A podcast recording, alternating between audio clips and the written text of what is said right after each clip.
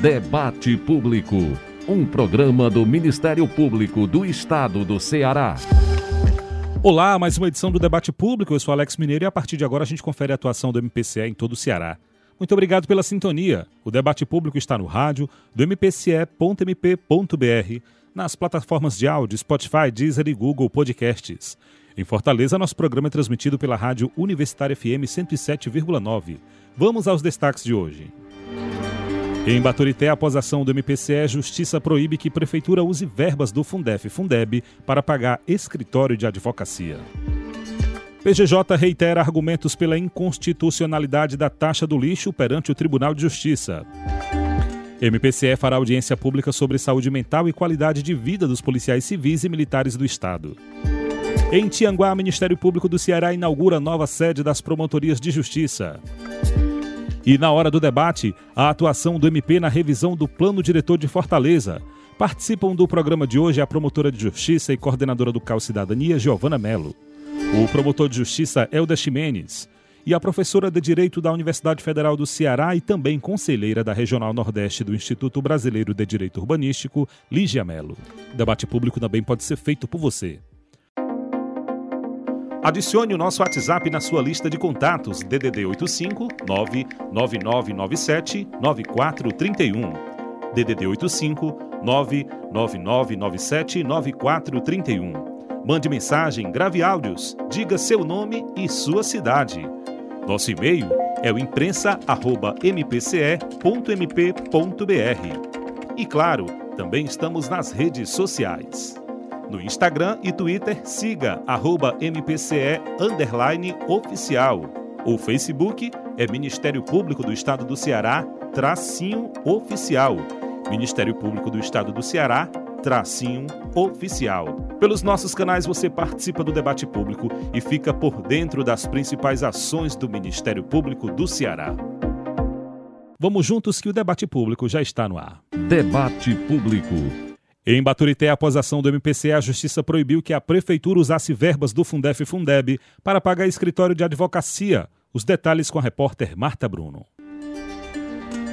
Após a ação do MP estadual, a Justiça de Baturité declarou a nulidade de dois contratos feitos entre o município e o escritório de advocacia Monteiro e Monteiro Advogados Associados. No ano passado, o MPCE identificou uma programação de pagamento milionário da prefeitura para o escritório de advocacia, envolvendo valores do Fundeb e Fundef a serem recebidos pelo município. Diante da situação, uma recomendação do MP foi expedida para a prefeitura de Baturité como destaca o promotor de justiça Antônio Forte. Nós expedimos uma recomendação ao município que não pagasse esses valores milionários ao escritório e tampouco utilizasse verbas do Fundef e Fundeb, já que tais verbas têm gasto vinculado à educação, pagamento a professores, à manutenção, ao fomento da educação, no entanto, a recomendação não foi atendida pela Prefeitura de Baturité e o MP ingressou com uma ação civil pública para que o pagamento não fosse efetuado ao escritório de advocacia. Saiu uma liminar favorável ao pleito do Ministério Público. Essa liminar foi derrubada no Tribunal de Justiça. O tribunal permitiu o pagamento do escritório de advocacia com verbas do Fundef, Fundeb. Ocorre que, com o trâmite do processo, Poder Judiciário de primeiro grau concordou com o pleito do Ministério Público em favor da sociedade, proibiu, está proibindo o pagamento de escritório de advocacia com verbas do Fundef e Fundeb. Nas cidades em que a Procuradoria Municipal é organizada, como em Baturité, não é razoável contratar escritório para o recebimento de verbas do Fundeb e Fundef, conclui o promotor de justiça Antônio Forte. É desarrazoado na ótica deste representante do Ministério Público. São valores milionários que podem ser revertidos em acréscimo patrimonial dos professores e também da, do sistema de educação. O Ministério Público continuará acompanhando essa ação até o final, inclusive no âmbito do segundo grau, no Tribunal de Justiça. E no Dia Nacional da Adoção, o Ministério Público deu parecer favorável à guarda definitiva de criança abandonada em terreno no município de Cascavel. Quem conta pra gente é o repórter Emerson Rodrigues.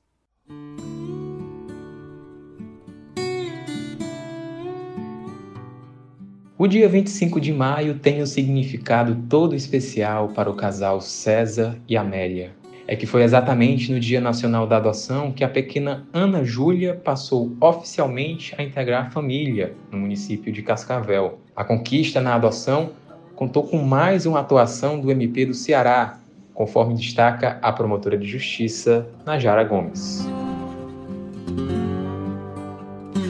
Passado, a promotoria recebeu a notícia, por meio do Conselho Tutelar, de que um bebê recém-nascido havia sido encontrado em um terreno no município de Cascavel Populares. Inicialmente, começaram as diligências para garantir a vida e a saúde da criança, sendo ela encaminhada ao hospital, assim como foram realizadas buscas para localizar os genitores ou familiares. Após não ter sido encontrado nenhum familiar, foi proposta ação pelo Ministério Público, buscando regularizar o registro da criança, tendo visto que ela não tinha nenhum documento, inserir-la no cadastro da adoção, destituir o poder familiar dos pais biológicos e inseri-la em uma família substituta, observando-se a fila do Cadastro Nacional de Adoção. E tivemos a satisfação de, no Dia Nacional da Adoção, reconstruir a história dessa criança, reconhecendo definitivamente e observando toda a legislação essa infante como integrante de uma família que tenha condições de garantir todos os cuidados que ela merece. O sentimento é de gratidão. É o que expressa César, o pai da pequena Ana Júlia. Ele ainda faz questão de dizer que a vida em família é uma alegria imensurável em sua casa. E completa: não existem palavras para explicar o momento. Éramos um casal solitários pela ausência de um filho, Agora a nossa vida está sem esse vazio, está completa. A nossa filha nos trouxe uma alegria imensurável.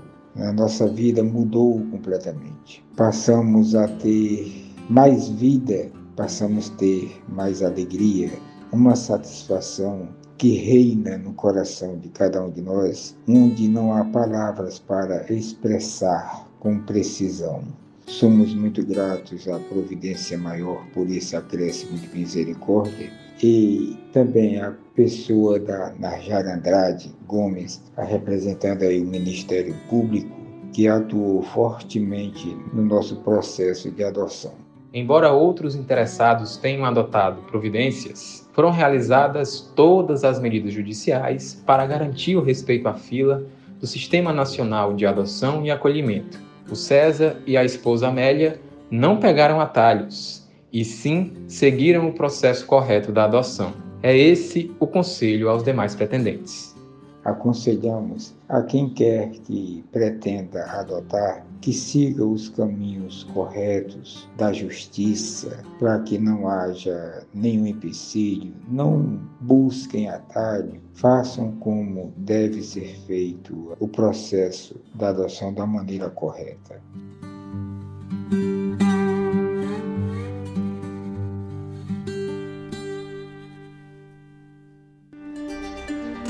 O MPCE fará audiência pública sobre saúde mental e qualidade de vida dos policiais civis e militares do Estado.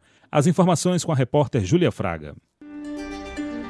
O Ministério Público Estadual promove no dia 12 de junho, às 9 da manhã, audiência pública para discutir programas e ações que visem a promoção da saúde mental e da qualidade de vida para policiais civis e militares estaduais. O evento será aberto ao público e realizado de forma presencial e virtual, no auditório da Procuradoria-Geral de Justiça, na Avenida General Afonso Albuquerque Lima, número 130, no bairro Cambeba, em Fortaleza. A transmissão do encontro será pelo canal do MPCE no YouTube. A promotora de justiça Ana Cláudia Uchoa destaca que a audiência foi motivada pela correlação da atividade dos profissionais de segurança pública ao risco de adoecimento psíquico e insegurança devido às situações de violência. Um dos casos recentes se trata do homicídio de quatro policiais civis cometido na delegacia de Camocim no último dia 14 de maio.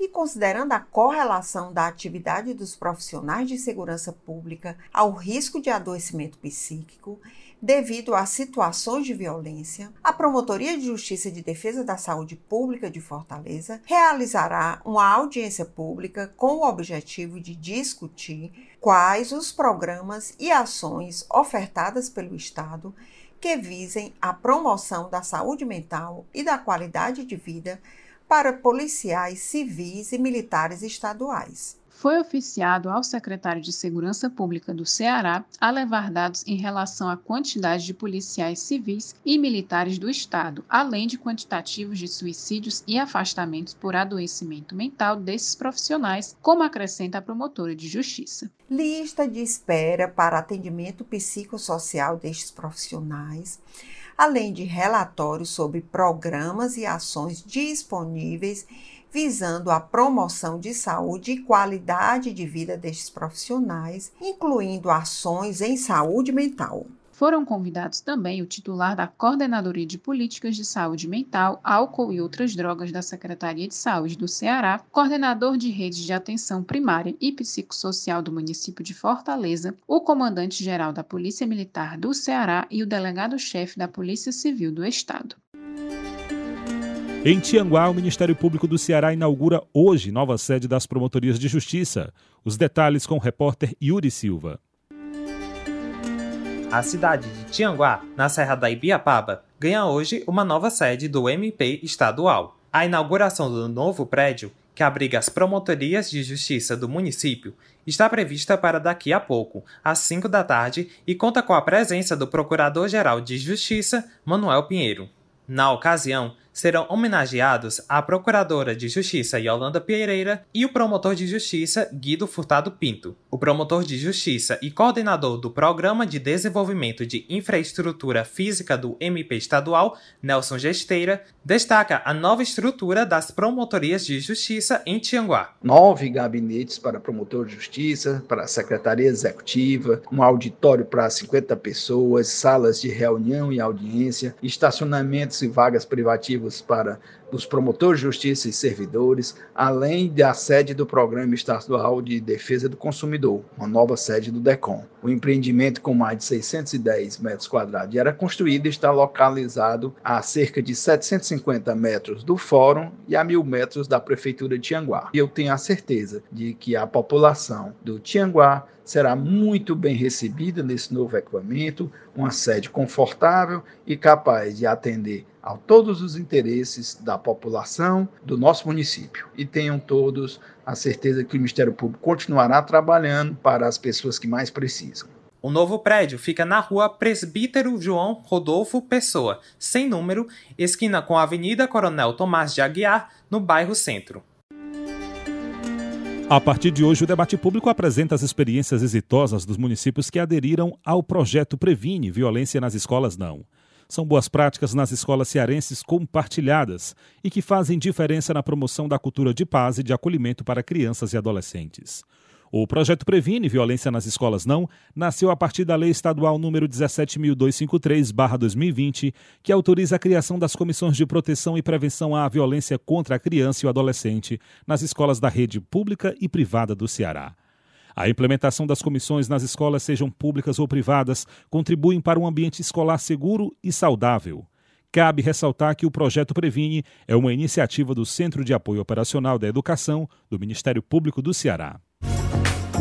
Boas práticas. Projeto Previne. Violência nas escolas não.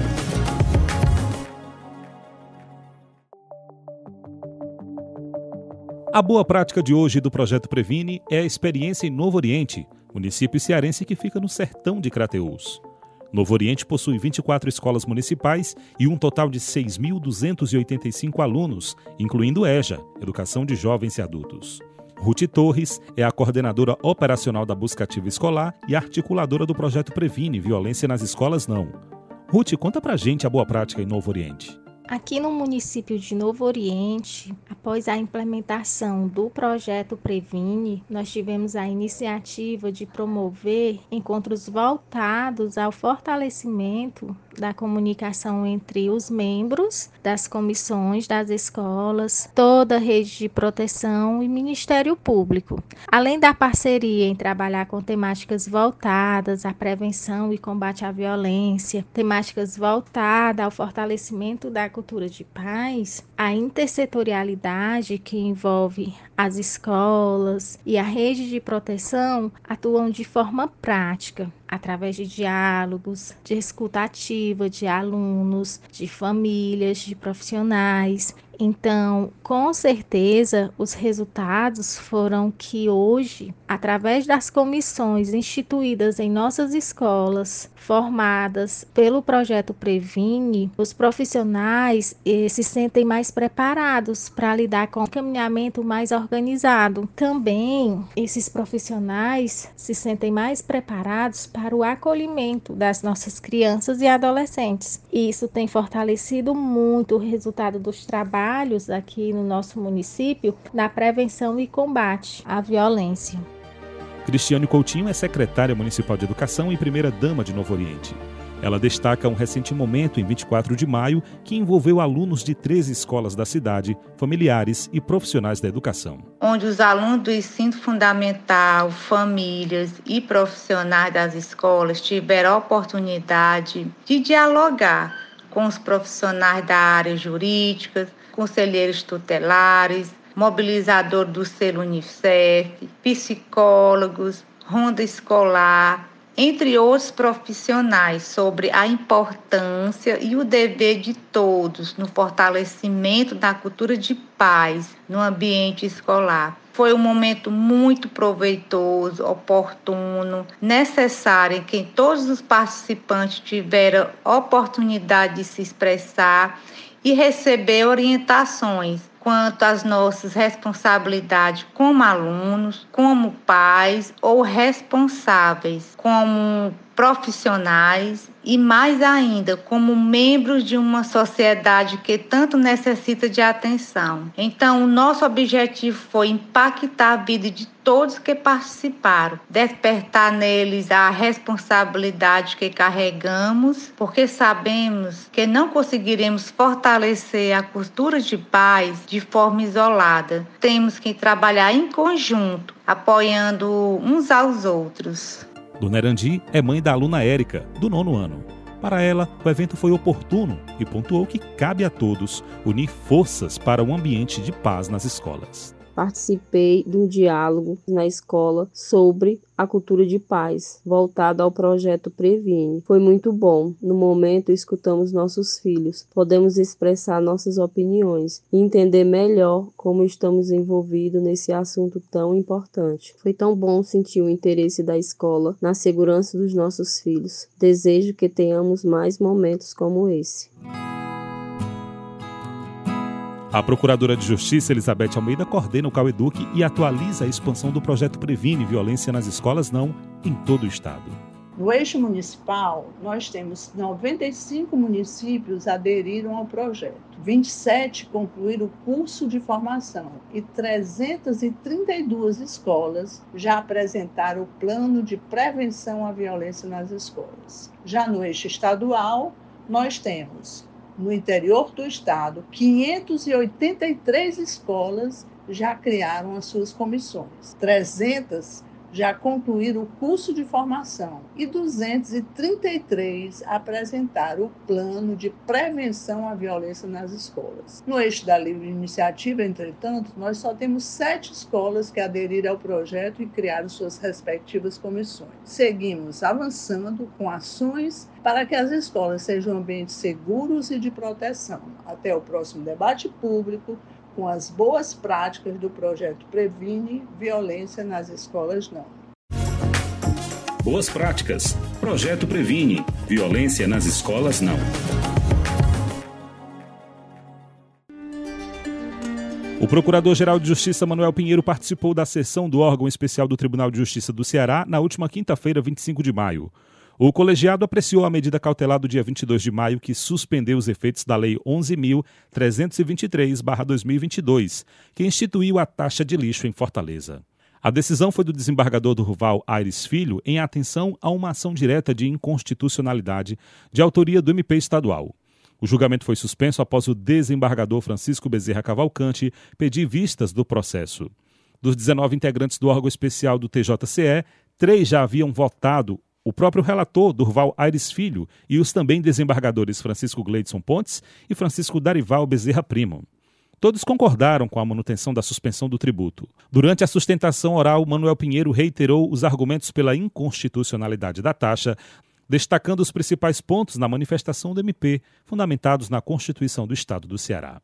De início, o PGJ salientou que não se discute que o poder público municipal pode instituir a taxa de manejo de resíduos sólidos urbanos. Esse é o entendimento consolidado nos tribunais, inclusive matéria das súmulas 19 e 29 do Supremo Tribunal Federal. O que se discute na ação direta de inconstitucionalidade de autoria do MP estadual é se a lei municipal que instituiu a taxa de lixo de Fortaleza respeitou a Constituição do Estado do Ceará, ressalta o Procurador-Geral de Justiça o ditame da referibilidade ao contribuinte em respeito às prescrições do artigo 191, inciso 2 da Carta Magna Estadual, relativamente à natureza jurídica das taxas. E o ditame da vedação ao estabelecimento de privilégios prevista no artigo 20, inciso 2, também da Carta Política Estadual, que impõe um tratamento isonômico aos contribuintes. No que diz respeito à referibilidade, há dois aspectos a serem mencionados: a cobrança indevida da taxa de contribuintes que não produzem resíduos sólidos e a ausência de diferenciação baseada nas atividades envolvidas nos imóveis onde se faz a coleta.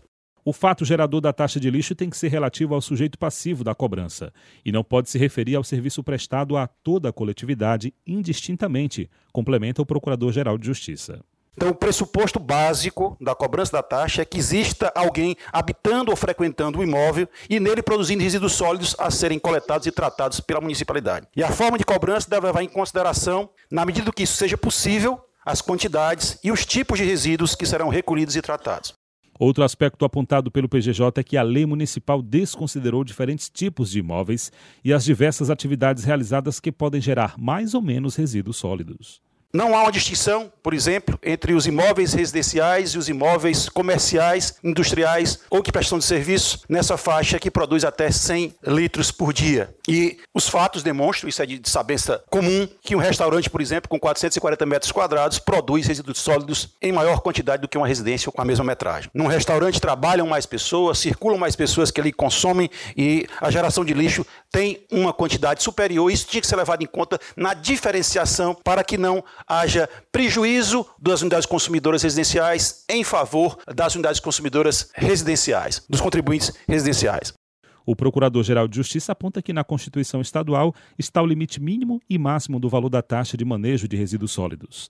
Limites que, com a lei municipal, criam privilégios para uns e penalizam outros, como detalha o PGJ. O parágrafo 2 do artigo 10 estabelece um limite máximo de R$ 1.600, que equivale à cobrança de um imóvel 440 metros quadrados. E o parágrafo 3 do mesmo artigo 10 estabelece um limite mínimo de 258 reais, que equivale a um imóvel com 70 metros quadrados. Em relação ao limite máximo, ao estabelecer um limite máximo para o valor da taxa de lixo de R$ 1.600,08, os imóveis que têm áreas construídas superiores a 440 metros quadrados, ao fazer isso, a lei municipal 11.323 criou um privilégio em favor dos proprietários, titulares de domínios úteis e possuidores destes imóveis que têm maior renda, que têm maior patrimônio, em detrimento dos proprietários, titulares de domínios úteis e possuidores que têm uma renda menor e um patrimônio menor. Nós todos sabemos que em Fortaleza há imóveis que ocupam um quarteirão inteiro, que tem 10 mil metros quadrados de área construída.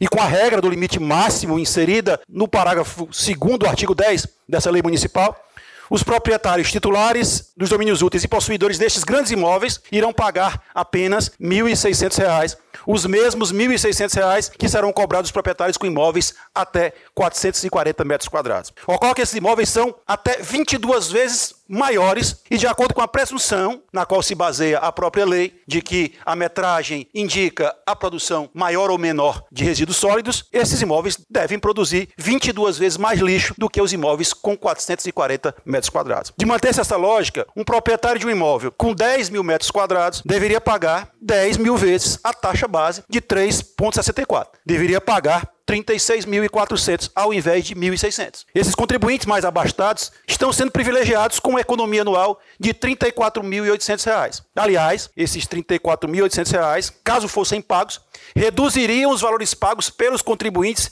que teriam imóveis entre 70 e 440 metros quadrados.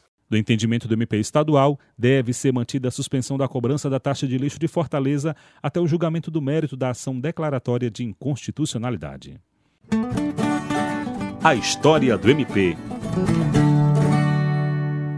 Olá, tudo bem? Sou Lucas Pinheiro, historiador, e toda semana nos encontramos por aqui para falar sobre os fatos que marcaram a história do Ministério Público do Estado de Ceará. Foi em 1 de junho de 1934 que a primeira mulher no estado do Ceará assumiu a função de promotora de justiça. Lucrécia Pinho, natural da cidade de Sobral, destacou-se nos estudos desde jovem. Em 1929, ela foi aprovada na Faculdade de Direito do Ceará, sendo uma das pioneiras a ingressar no curso. Sua atuação acadêmica foi bastante notável, quebrou os paradigmas da época devido à escassa presença feminina no ambiente universitário. Em 1933, concluiu o curso de Direito e tornou-se a primeira mulher inscrita na UAB Ceará. Apenas um ano após a sua formatura, iniciou sua carreira no Ministério Público do Estado do Ceará, sendo a primeira mulher a ser nomeada como promotora de justiça. Sua atuação inicial foi na comarca de Icó, mas passou poucos meses na cidade. Em 1935, foi transferida para a Promotoria de Cascavel, onde desempenhou por 14 anos o trabalho de defender os direitos dos cidadãos do município. Durante os anos da década de 1950, atuou nas comarcas de Aquiraz e Sobral. Já no final da década, foi promovida para o cargo de Procuradora de Justiça e passou a atuar em Fortaleza. Aposentou-se em 1962 após exercer por quase 30 anos a função de defender os interesses da sociedade cearense. A nomeação de Lucrécia ocorreu em meio a uma série de conquistas protagonizadas por mulheres que buscavam maior acesso à educação e participação política durante a década de 1930. Foi nesse período que o voto e a participação feminina na política foram implementados. Além disso, mulheres ao redor do mundo experimentaram mudanças significativas e maior autonomia devido ao acesso ao mercado de trabalho. E aí, gostou dessa história? Na próxima semana tem mais. Espero você. Nesse bloco, vamos tratar sobre a atuação do MP na revisão do Plano Diretor de Fortaleza. É hora do debate. Hora do debate. E já está aqui com a gente a promotora de justiça e coordenadora do CAL Cidadania, Giovana Melo. Doutora, seja bem-vinda ao debate público. Obrigada, Alex. Agradeço pelo convite. Saúdo a, aos ouvintes. Não é? é um tema necessário da gente estar tá debatendo. É, o plano diretor é o instrumento básico né, da política de desenvolvimento e expansão urbana. E o Ministério Público acompanha esse processo de revisão é, desde 2018. Nesse período, chegou é, ao conhecimento do Ministério Público que é, o Executivo pretendia encaminhar um projeto né, sem participação da população. E essa participação, ela é exigida, certo? No nosso Estatuto da Cidade, no artigo 40, parágrafo 4 quando ele dispõe que no processo de elaboração do plano diretor, certo? Bem como na sua fiscalização de sua implementação, eh, os poderes legislativo e executivo garantirão a promoção de audiências públicas e debates com a participação da população e de associações representativas dos vários segmentos da comunidade. E o que é mais interessante é que, no artigo 52 do Estatuto da Cidade, vem dispondo a possibilidade do prefeito incorrer em improbidade administrativa se não observar essa regra da participação. Essa participação ela é garantida a partir da, do capítulo da política urbana que está na Constituição Federal. Esse capítulo ele preceitua dois princípios básicos, que é o da gestão democrática da cidade e da função social da propriedade. Então, quando nós observamos é, que essa ausência de participação é, varia de nulidade todo o processo de revisão, como também imporia uma sanção é, pela prática de ato de improbidade ao prefeito, nós realizamos uma recomendação é, requerendo que fosse retirado esse projeto e fosse instituído um núcleo gestor do plano diretor, o qual traçaria a metodologia a ser adotada nesse processo de revisão do plano e contaria com a participação efetiva da população. Isso foi acatado pela, pela prefeitura, pelo executivo à época, o, o prefeito Roberto Cláudio, foi feita uma eleição com a participação do segmento da sociedade civil e foi instituído o plano, é, o conselho gestor. Aí, em 2020, adveio a pandemia. E aí a gente enfrentou outra problemática, porque a participação imporia a realização de audiências territoriais ou, ou seja, audiências presenciais. E eles pretendiam adotar um formato da continuidade no período pandêmico desse processo de revisão, o que geraria uma ausência efetiva de participação, posto que se adotaria um formato virtual. E, como é sabido por todos, nós não temos uma inclusão digital. Inclusão digital não significa dizer você acessar um aparelho de celular, vai para além disso. Vai para é, você acessar uma internet, você saber manusear aquela plataforma que é disponibilizada pelo executivo. Então, nós recomendamos mais uma vez, solicitando a suspensão do processo, até que a gente pudesse retomar o processo de forma presencial, e isso foi acatado. Finalizada a pandemia, retomamos o processo agora com as audiências territoriais, com os eixos temáticos atinentes a questões de desenvolvimento social, econômico, ambiental. São várias áreas que precisam ser dialogadas pela população em conjunto com o poder executivo para elaborar essa minuta a ser encaminhada pelo legislativo. É bom que se atente que, ao chegar no, no legislativo, é, o legislativo deverá manter o formato de forma a evitar que toda aquela participação seja comprometida a partir de uma alteração na essência do que foi elaborado em termos de revisão. Quem também está com a gente é o promotor de justiça, Helder Ximenes. Seja bem-vindo, doutor Helder. Olá, querido. Sempre um prazer interagir com todos vocês. O Ministério Público que não se comunica e, para isso, se relaciona bem com a imprensa, está caminhando errado. E nós aqui, de mãos juntas, mãos dadas, estamos indo no rumo certo. Que bom, chame de novo que a gente vem de novo. Doutor Helder, somente a consulta à população é suficiente para obedecer ao Estatuto das Cidades? Consulta com o médico, né? População participa população manda. Porém, como é muita gente, Fortaleza está chegando nos 2 milhões e 700 mil habitantes, é preciso método, é preciso organização para que com a mobilização, mobilização é você se organizando, você consiga colocar a sua ordem. É importante a gente ter esta noção de que o prefeito, ele é a autoridade municipal, mas ele é o primeiro servidor, ele é o primeiro a, que, a dever servir a população. Essa é a grande honra do cargo de um prefeito, a grande honra do cargo de um governador em relação ao Estado e de um presidente da República em relação a todo o país.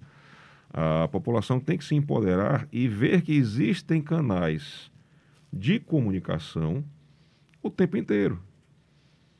A Câmara dos Vereadores está de porta aberta. O gabinete do governador, do vereador que você apoiou ou não, está aberto. As redes sociais estão aí.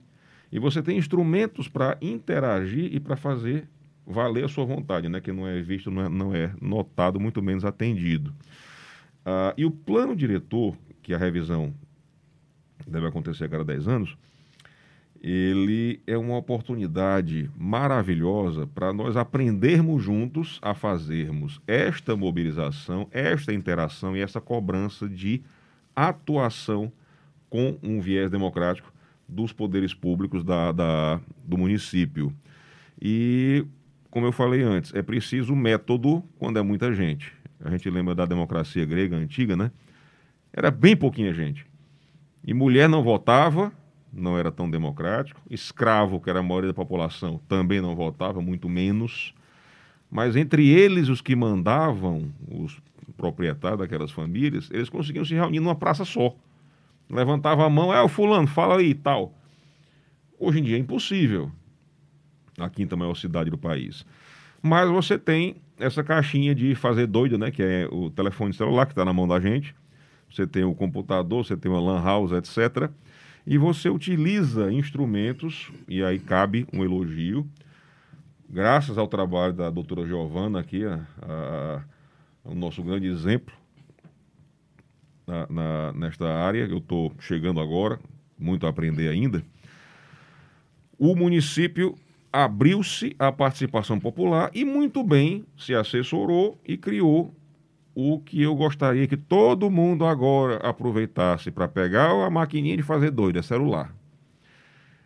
Vai no pai dos burros, é o Google.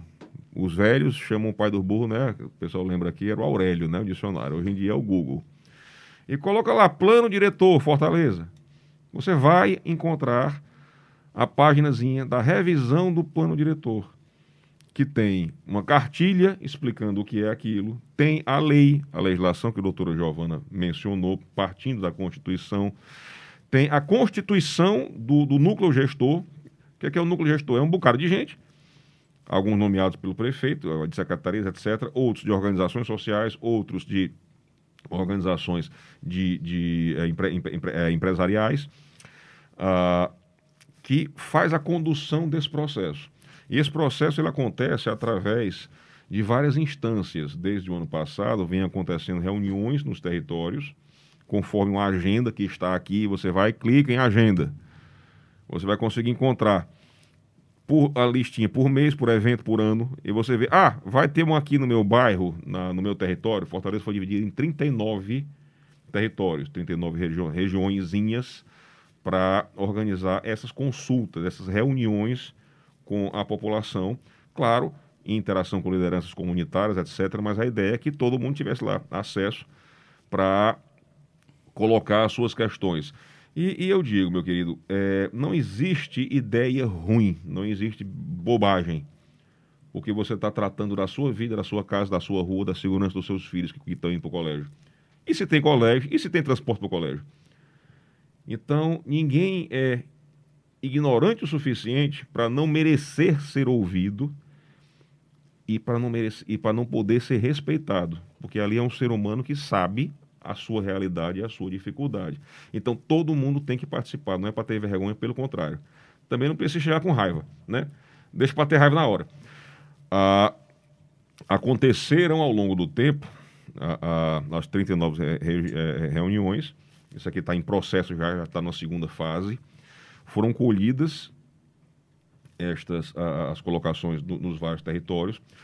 Foi tudo uma maravilha? Não. Houve situações em que tinha muito pouca gente, em que a divulgação foi muito ruim. Deveriam, idealmente, era ter, não, vamos fazer de novo. E acabou havendo um, um déficit, uma deficiência na, na consulta popular em alguns territórios. Isso foi de detectado. Mas a questão avançou. Né? O, o, de qualquer maneira, de qualquer maneira, estamos agora já numa, numa segunda fase em que foi apresentado o, como um produto, usando essa, essa nomenclatura, do, digamos assim, para simplificar, né? uma primeira versão do, do plano diretor. Foi apresentada uma crítica a partir dos, dos insumos e do conhecimento da assessoria da, da própria prefeitura e está colocado aqui na agenda que haverá ainda. Ah, o próximo evento agora é uma reunião, deixa eu ver aqui. Eu estou consultando na hora aqui para o, o, o ouvinte a ouvinte verificarem o funcionamento. Vai ser próxima segunda-feira. Já temos uma reunião virtual do núcleo gestor do, do, do, do, da revisão do plano diretor as reuniões acontecem presencialmente e virtualmente. Existe uma alternância.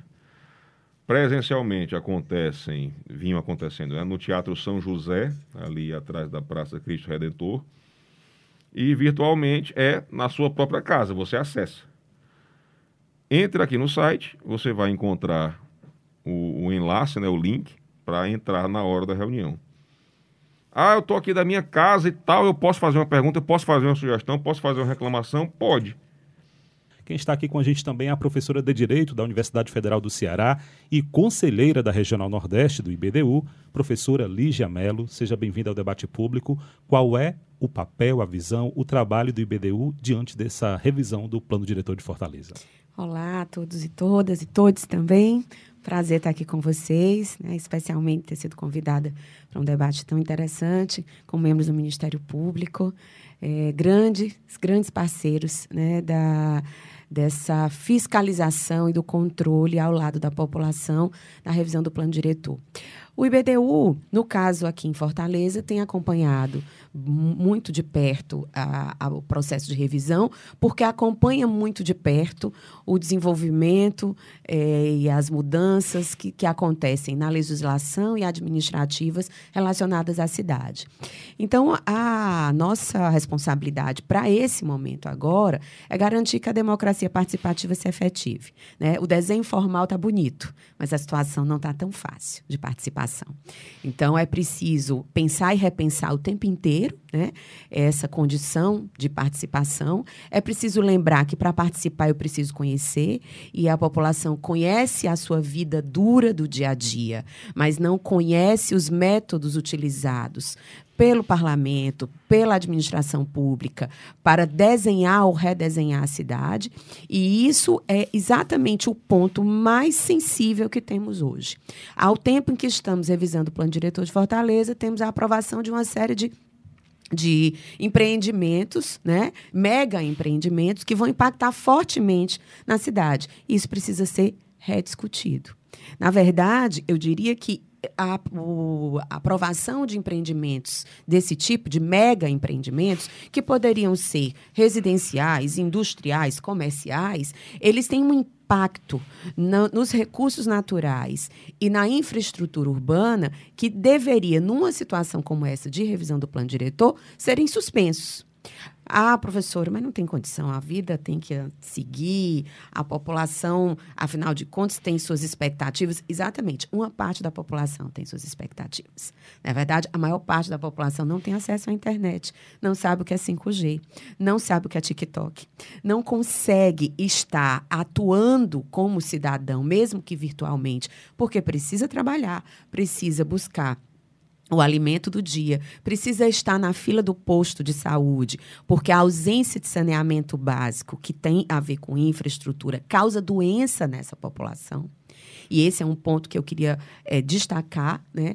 A, o nosso cuidado enquanto IBDU, e não só enquanto IBDU, como professora da Universidade Federal, sou professora também, não só do curso de Direito, como de, do curso de Arquitetura e Urbanismo, é que nós precisamos estar atentos a pensar a cidade de hoje, por que, que, o que foi feito para ela se tornar no que ela, se, no que ela é hoje e o que podemos fazer para melhorar as condições para o futuro. Então, a, o avanço de adensamento estrutural na cidade maltrata os recursos naturais e não tem é, responsividade na infraestrutura urbana. É preciso fazer investimento na infraestrutura urbana para que eu possa é, aprovar empreendimentos desse tipo. Ao lado de uma outra situação, as pessoas que vivem numa condição de, de, de ausência da prestação do serviço do Estado são sempre as mais vulneráveis e, portanto, são as que menos têm voz. E, portanto, são as que, em certa medida, muitas vezes não conseguirão participar das reuniões, das, dos debates virtuais ou presenciais. Então, eu precisaria de um reequilíbrio nessa assimetria, que é uma assimetria, infelizmente, parece-me que proposital, e olhar para a, a, o debate sobre a infraestrutura relacionado ao quanto de investimento financeiro eu preciso fazer para reequilibrar o jogo dentro desse grande tabuleiro que é a cidade. Então, eu preciso debater a revisão do plano diretor, que é um grande projeto, é, a grande estruturação de políticas públicas para a cidade, sob uma perspectiva longínqua, 10 anos, né? mas com um peso já nas costas muito grande, que é ter que resolver, tentar dar solução para situações que não, não receberam resposta imediata para uma população que já está destacada como destinatária. Por quê? Porque é a menos favorecida na cidade. Então, nesse caso, eu precisaria é, estar atento, né? e aí é o que o Ministério Público tem feito, o trabalho tem sido maravilhoso, né? são, são realmente grandes parceiros, mas é preciso estar atento para, além do formato, do desenho formal, do nível de participação e do nível de compreensão sobre o tema a ser debatido. E, ao lado disso, quanto de orçamento o município está destinando para tudo que ele diz que vai assimilar como necessidade, como demanda da população, para dar a sua resposta. O, o, o IBDUs tem, tem estado atento às situações relacionadas ao novo marco do saneamento básico, que envolve a questão do abastecimento de água potável, do manejo dos resíduos, está atento à, à simples é, ligação dos serviços de esgotamento. A questão da drenagem urbana, nós acabamos de ter uma quadra chuvosa complicadíssima na cidade de Fortaleza.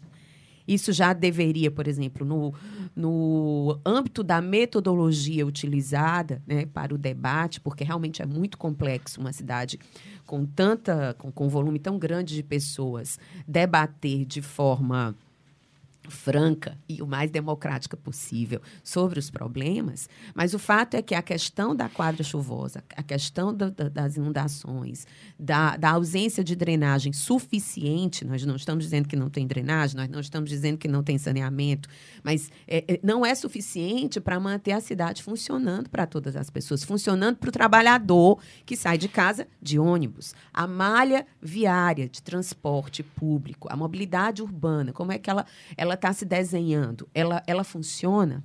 E aí, por que, que eu falei dos mega prédios? Porque eles impactam na infraestrutura urbana. Eles é, comprimem os recursos naturais.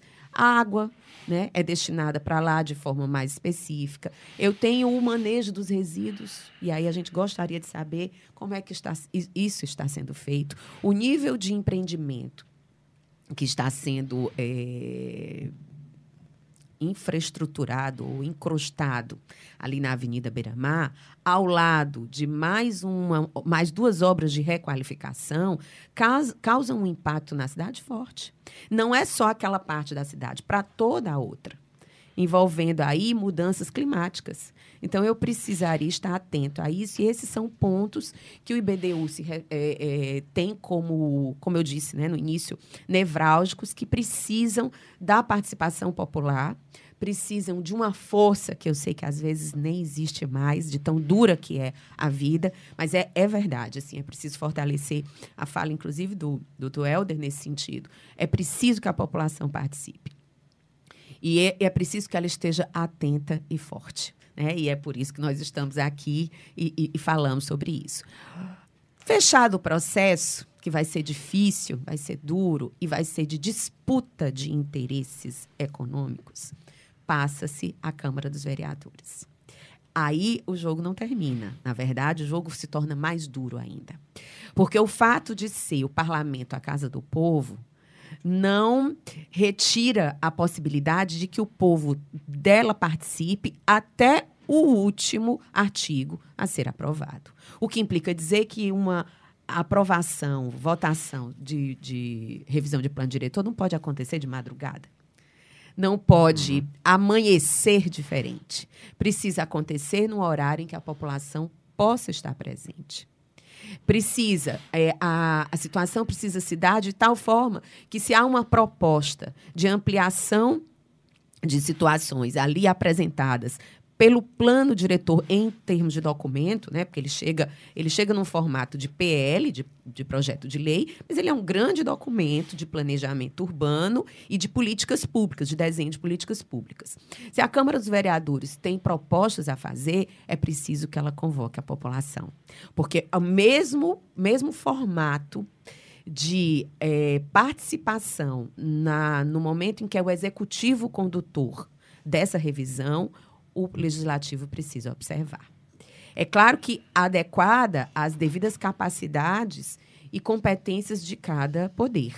Mas o legislativo não tem carta branca para mexer naquilo que foi construído a partir de uma discussão longa, né? Nós estamos falando em um ano todo de 2023 e, na verdade, nem, nem só 2023. Nós estamos discutindo problemas desde 2018 como, por exemplo, as zonas especiais de interesse social, em que há uma ameaça específica a um tipo de ZEIS, que é a ZEIS da Vila Vicentina, para que ela seja suprimida.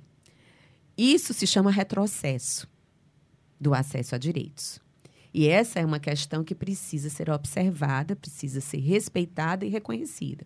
Então, a, nós temos um processo complexo, com, a, com o dever de participação e o direito de participação de uma população cansada, maltratada, que precisa lutar pelo dia a dia, e lutar pelo dia a dia envolve estar é, é, é, é, sabendo né, do que acontece com relação à revisão dos projetos, do projeto de políticas públicas de desenvolvimento urbano para a sua cidade.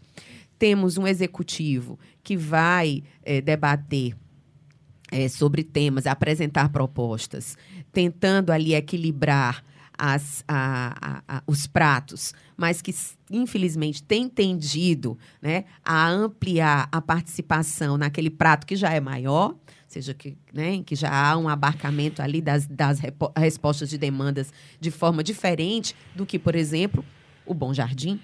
Né? E temos também o Poder Legislativo, que é um outro locus, em que dá, dá a sensação de que a população, quando, quando entrega, quando, quando o documento chega na casa do povo, é para o povo que será apresentado e será votado e formalizado, e a gente sabe que não. A disputa vai acontecer até o último minuto. Então, esses são temas que o IBDU está muito atento. Eu tenho participado dos debates junto ao Ministério Público, à universidade. Eu coordeno um projeto também, o Núcleo de Assistência Jurídica Comunitário na JUC, que o ano passado fez 30 anos, é o projeto de extensão mais antigo da Faculdade de Direito e que tem formado ao longo desse período, grandes advogados e advogadas, né? temos ali saído deles membros do Ministério Público, Defensoria, advogados da União, juízes com consciência sobre a questão da cidade. Então, tudo isso né, forma esse, esse núcleo de responsabilidade que você me perguntou, Alex. Quero agradecer demais a presença dos nossos convidados, doutora Giovana. É sempre um prazer receber a doutora aqui nos nossos estúdios. Doutor Chimenez, também um prazer uma satisfação receber o doutor aqui com a gente. Professora de Direito da Universidade Federal do Ceará, conselheira da Regional Nordeste do IBDU, Lígia Melo, satisfação. Muito obrigado pela participação da professora. E lembre-se, a atuação do Ministério Público do Estado do Ceará você acompanha através do mpce.mp.br e também nas nossas redes sociais. Obrigado pela companhia e até o nosso próximo encontro. Debate Público, um programa do Ministério Público do Estado do Ceará, em parceria com a Rádio Universitária FM, Fundação Cearense de Pesquisa e Cultura e Universidade Federal do Ceará.